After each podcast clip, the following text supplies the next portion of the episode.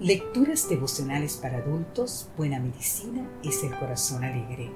Cortesía del Departamento de Comunicaciones de la Iglesia Dentista del Séptimo Día Gaso, en Santo Domingo, capital de la República Dominicana. En la voz de Sarat Arias. Hoy, 24 de mayo, el Hijo de la Esperanza. Leemos en el libro de Ruth, capítulo 4, versículos 16 y 17 Tomando Noemí al niño, lo puso en su regazo y lo crió.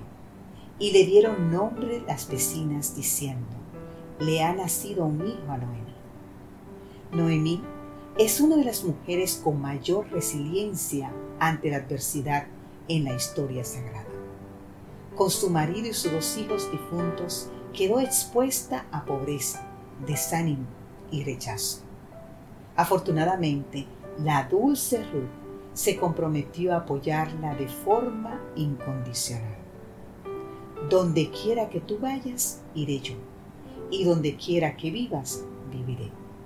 Tu pueblo será mi pueblo, y tu Dios será mi Dios. Podemos leer esto en el libro de Ruth, capítulo 1, versículo 16. Pero las profundas heridas de Noemí continuaron. Lo vemos cuando suegra y nuera regresan a Belén y la gente de la ciudad la reconoce y le da la bienvenida llamándola por su nombre, Noemí, que significa mi gozo, agradable de Jehová, encantadora y entrañable. No me llaméis Noemí, sino llamadme Mara, amargura.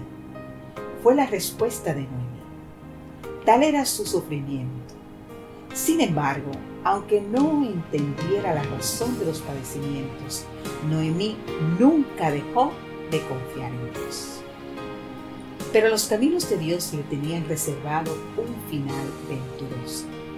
De nuevo, Ruth es el instrumento que arranca la desdicha de la vida de Noemí. Ruth se transforma en el principal sostén de la familia en su situación de pobreza. A esto sigue una historia de amor que ha sido fuente de agrado y aprendizaje por las generaciones. Ruth, por su gracia y humildad y también por su conexión con el hijo de Limelech, enamora a vos, quien como pariente próximo acaba redimiendo la propiedad de la familia, y también a Ruth, casándose con ella. Noemí, al ver la unión entre su nuera y este hombre, hacendado y virtuoso, debió olvidar todas sus penas y comenzar un camino rápido hacia la restauración de su. Mi gozo. Las venturas quedaron colmadas con el advenimiento del primogénito del matrimonio, Obed. Y así vemos a Noemí con el bebé en su regazo y las vecinas diciendo, le ha nacido un hijo a Noemí. Este gozo no solo llegó a las personas implicadas, sino a todo el pueblo de Israel pues por medio de Ruth, la moabita, se restaura la generación con Obed, resultando ser el abuelo del rey David, y además uno de los eslabones en la línea directa al Mesías.